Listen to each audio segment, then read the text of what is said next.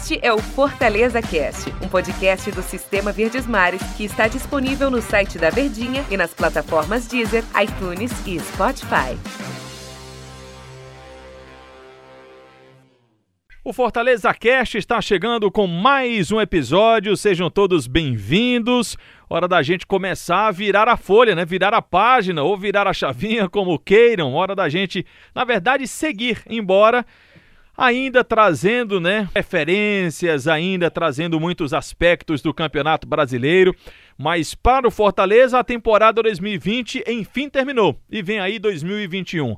Muito prazer, eu sou o Antero Neto. A gente está sempre aqui conversando sobre as novidades do Leão, sobre as particularidades do Fortaleza e sobre as novidades que estão surgindo no time. Ao meu lado, eu tenho a presença hoje do Tom Alexandrino um dos nossos colunistas. Bonito, né? Tudo bem, então, Alexandrino? Tudo bem, Netero? Tudo tranquilo, cara. Vamos falar aí do Fortaleza que, rapaz, está se reforçando e precisa acelerar o passo, né? É, a gente estava conversando na rádio, a gente papiou lá na Verdinha, no programa Show de Bola, sobre que a gente entende é mesmo esse difícil, né, desafio que tem a diretoria do Fortaleza de ser ágil, mas ao mesmo tempo prudente. A agilidade porque o calendário pede isso prudência, porque os, os cofres pedem isso, né, Tom Alexandrino? É, rapaz, e assim, Fortaleza, é, o cenário do Fortaleza para essa temporada 2021, além de ter que lutar contra o tempo, ele saiu atrás do mercado em relação às outras equipes, né? Em relação a, a outros times que já garantiram sua consolidação na Série A mais cedo, ou as próprias equipes da Série B também, que subiram agora para a Série A, tinham mais tempo em relação ao mercado. Né? E financeiramente, por mais que a situação melhore, ainda não é aquele cenário de conforto para investir no mercado. E assim, quinta-feira a temporada já recomeça para o Fortaleza. Um Fortaleza que pela primeira vez nos últimos três anos não tem o mesmo treinador, iniciando e terminando o trabalho, por mais que tenha um rompimento ali na metade de 2019, mas quando ele volta ainda eu caracterizo como continuidade, porque o time ainda estava pronto ali para ele, jogadores eram os mesmos e foi um espaço de tempo muito pequeno, foi como um período sabático, mas nesse aspecto, Fortaleza é um momento, Antero, e até difícil às vezes para explicar para o torcedor, é um momento de reconstrução, cara. Reconstrução não é algo que se faz assim tão fácil em uma, duas semanas. Da mesma proporção em que ele está renovando o elenco, muitos jogadores estão saindo e que vão sair, muitos jogadores também vão chegar, vão ser contratados. Então, o tempo para você fazer com que esse time se encaixe, ele é muito curto.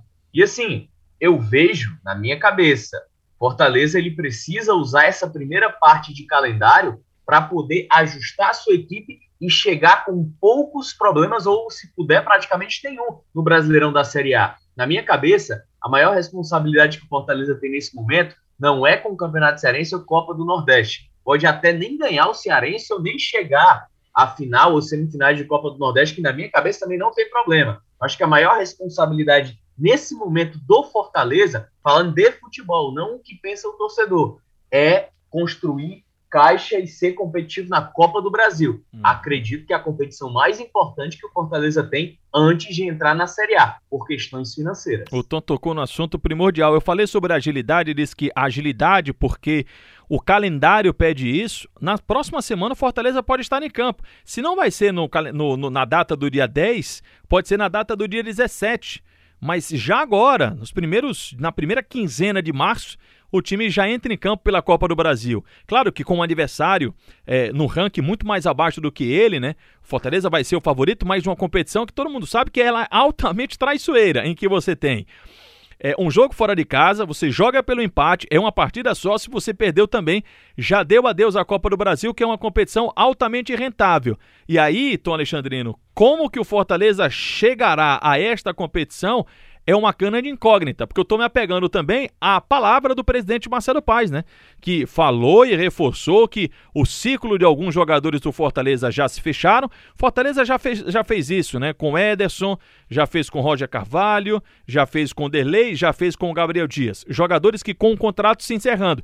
Mas com o contrato se encerrando, Fortaleza tem um número muito pequeno de jogadores. E eu estou curioso para saber o quanto que o Fortaleza vai manter de base do ano passado, para aí sim essa competição que eu tô contigo, tô muito importante que é a Copa do Brasil. E tem outra situação, né, Tero? Quinta-feira, o Fortaleza já estreia na Copa do Nordeste contra o CRB. E a minha situação. E, a, e o meu questionamento em relação a isso é aquela base de jogadores titulares. Não sei se esses atletas já vão começar, não, viu? Não sei nem se eles serão relacionados, porque os caras precisam de descanso, os caras precisam de um refresco aí, de um, uma mini férias, tipo a que o J. Romulo tirou agora na nossa equipe, para poder tentar se recuperar, porque é rojão, meu filho. É rojão, a mesma proporção também que o Fortaleza precisa entregar resultados, né? Então, é um cenário muito difícil, muito difícil, que mais do que nunca a diretoria, como fez, eu sempre gosto de retomar esse assunto, é, lá em 2018 se blindou, acreditou e manteve o Rogério Senna entre o Campeonato Cearense e o Campeonato Brasileiro. É a mesma coisa agora. Porque assim, o Fortaleza ele deve entrar com um time bem modificado. Pelo menos prevejo dessa forma. Nem Felipe, nem Juninho, talvez nem Carlinhos, nem Tinga. Essa base eu não sei se o Fortaleza vai utilizar agora, não. Por questões físicas e pelo risco de perder esses atletas. Vamos lá, Tom. Antes da gente encerrar aqui o nosso episódio de hoje, eu queria fazer um bate-bola rapidinho com você. Lucas Crispim.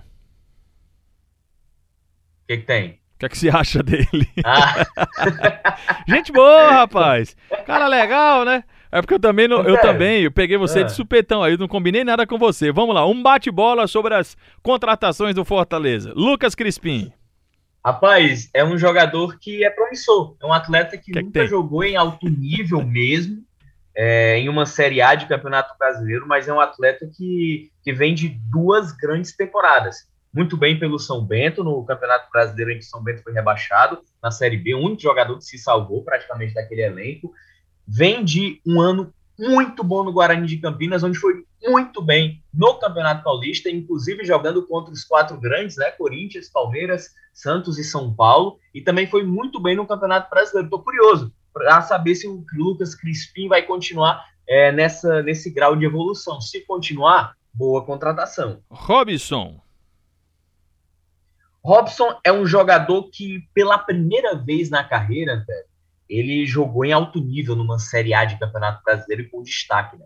Você se destacar em uma equipe que foi rebaixada, em uma equipe que foi muito mal durante a competição, que trocou demais de treinador, e ele se manteve na equipe titular e sendo um dos principais jogadores, eu acredito que foi uma boa contratação sim para essa temporada. Matheus Jussa. Matheus Jussa, ele entra naquele, naquela situação de aposta, né? É um jogador de 24 anos de idade, um jogador que foi revelado, formado e revelado na base da portuguesa. É um cara que teve oportunidades é, muito mais de Série B, de Campeonato Paulista. Foi destaque por dois anos seguidos no Paulistão Série A2 pelo São Bernardo. Ano é, ele tinha se destacado em 2019 na Série B pelo Oeste e aí o Internacional teve interesse, foi contratado, mas jogou muito pouco. É um atleta que faz a função de primeiro volante com boa saída de passe, não é só aquele volantão brucutu, é um cara que marca bem e consegue distribuir bola, pode atuar também como zagueiro. Então, é um atleta que chega nos moldes Gabriel Dias, que tem muito pouco tempo em campo, em alto nível, mas que no Fortaleza, de alguma forma, ele conseguiu encaixar. Vamos esperar para poder avaliar o Jussa. Não dá para avaliar nesse cenário. Até o momento que a gente está gravando aqui esse nosso podcast, né? O Fortaleza ainda não oficializou as contratações do Ederson e do, me ajuda, Tom Alexandrino? Marcos Guilherme. Marcos Guilherme do Internacional.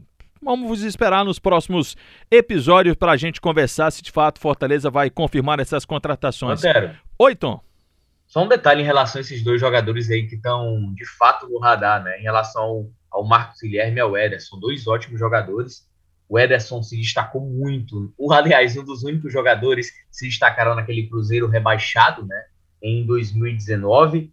Foi muito bem no Corinthians no Campeonato Paulista, no início de Campeonato Brasileiro também, mas caiu de produção. Me espanta, viu? Se o Fortaleza fechar com o Ederson, o Corinthians se desfazer de um atleta jovem de 21 anos, emprestar um concorrente ali de Série A. Estou curioso para saber se se confirmar. E o Marcos Guilherme é uma ótima contratação. Dessas feitas até agora, na minha cabeça, a melhor. Um abraço, Tom. Muito obrigado. Até a próxima. Valeu, Etero. Grande abraço, hein, cara. Valeu, pessoal. Obrigado pela companhia de vocês e até a próxima. Tchau, tchau. Este é o Fortaleza Cast, um podcast do Sistema Verdes Mares que está disponível no site da Verdinha e nas plataformas Deezer, iTunes e Spotify.